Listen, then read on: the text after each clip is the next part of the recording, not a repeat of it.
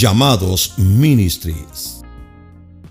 Un ministerio de capacitación y asesoramiento ministerial, llevando el ministerio a otro nivel en este siglo XXI. Y ahora con ustedes, el pastor y director ejecutivo, reverendo Juan X Pérez, con un mensaje poderoso.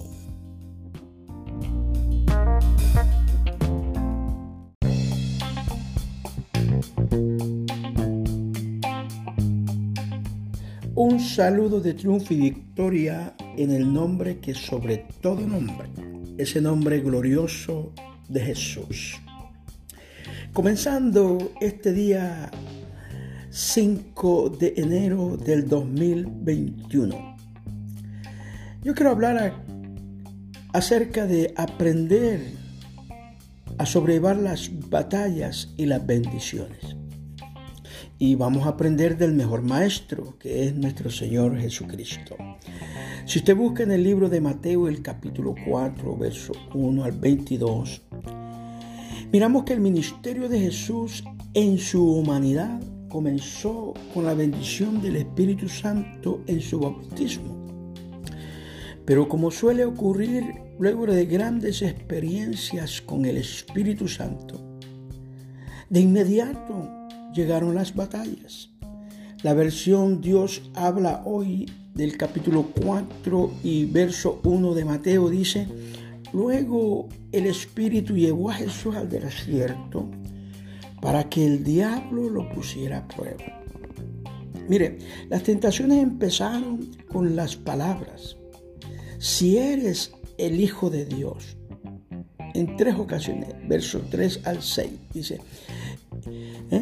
El diablo tentó a Jesús para que presumiera de su identidad y por ende pusiera a prueba la palabra de Dios. A veces el diablo se aproxima a nosotros y nos dice, si eres cristiano, entonces eres mejor que los demás. O si Dios perdona todo, no importa cómo vivas. Pero nosotros debemos de responder de acuerdo al ejemplo que Jesús nos dejó en su palabra.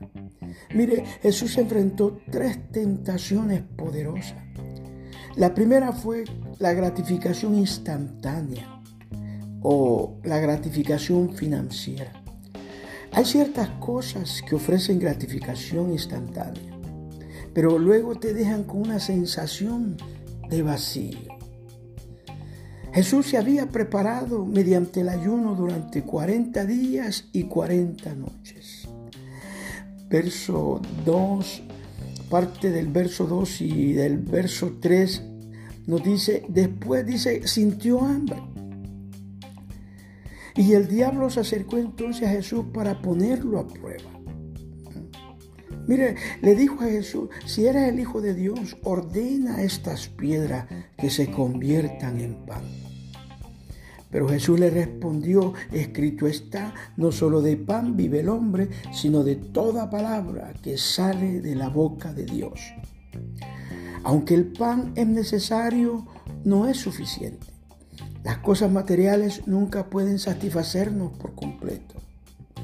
Existe un hambre espiritual profunda que solo puede verse satisfecha por toda palabra que sale de la boca de Dios. Necesitamos recibir un periodo de alimento espiritual aún más que la comida física cotidiana. Así es que la segunda tentación que llegó a Jesús fue la búsqueda de atención. La religión, la religiosidad. Acto seguido el diablo se presentó a Jesús y le retó de arrojarse desde el punto más alto del templo. Entre otras cosas, era una tentación de hacer algo dramático, aunque no productivo, para llamar la atención. El diablo incitó a Jesús mediante el Salmo 91, un versículo fuera de contexto. Pero Jesús le reconvino con uno que estaba en contexto. No pongas a prueba al Señor tu Dios. Aleluya. La tercera tentación que vino fue los medios erróneos, o sea, política, la política.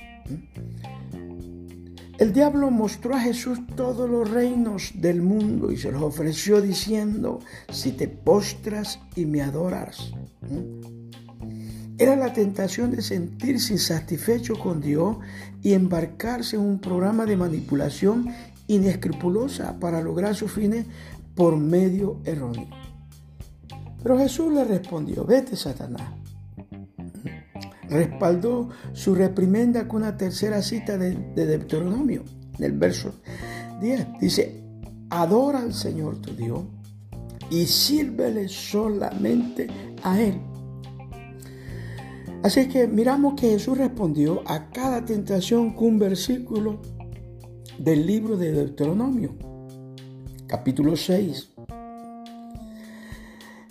Quizás durante aquel tiempo en el desierto había estudiado esos capítulos. Vamos a explorar la Biblia. Permitamos que sus páginas nos revelen el carácter de Dios y su cuidado amoroso por cada uno de nosotros. Vamos a profundizar nuestra relación con Él porque esto nos protegerá contra las mentiras del diablo y nos ayudará a resistir la tentación. Mire, al final de esa batalla Jesús disfrutó de las bendiciones de los ángeles que acudieron a servirle.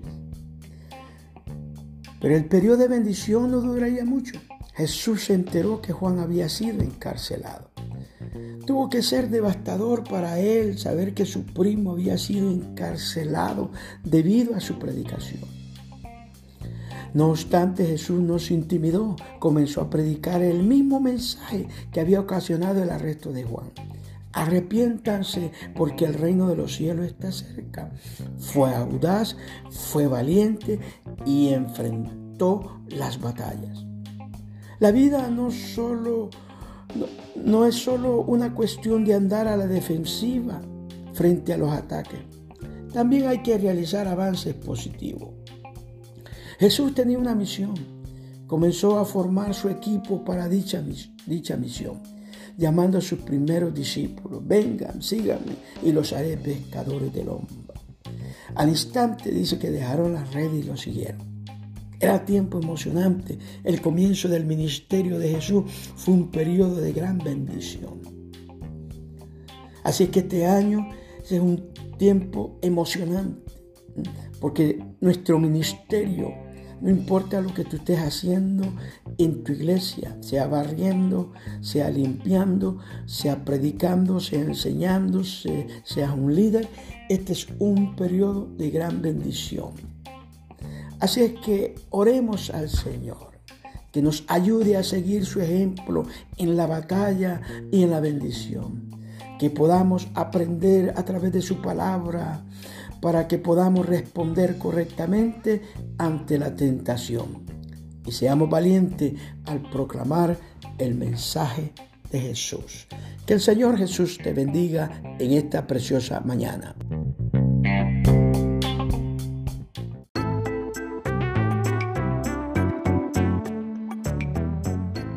Si usted está interesado en este mensaje o algún seminario para su iglesia o recibir asesoramiento en Igle Crecimiento, llámenos al 972-697-7503.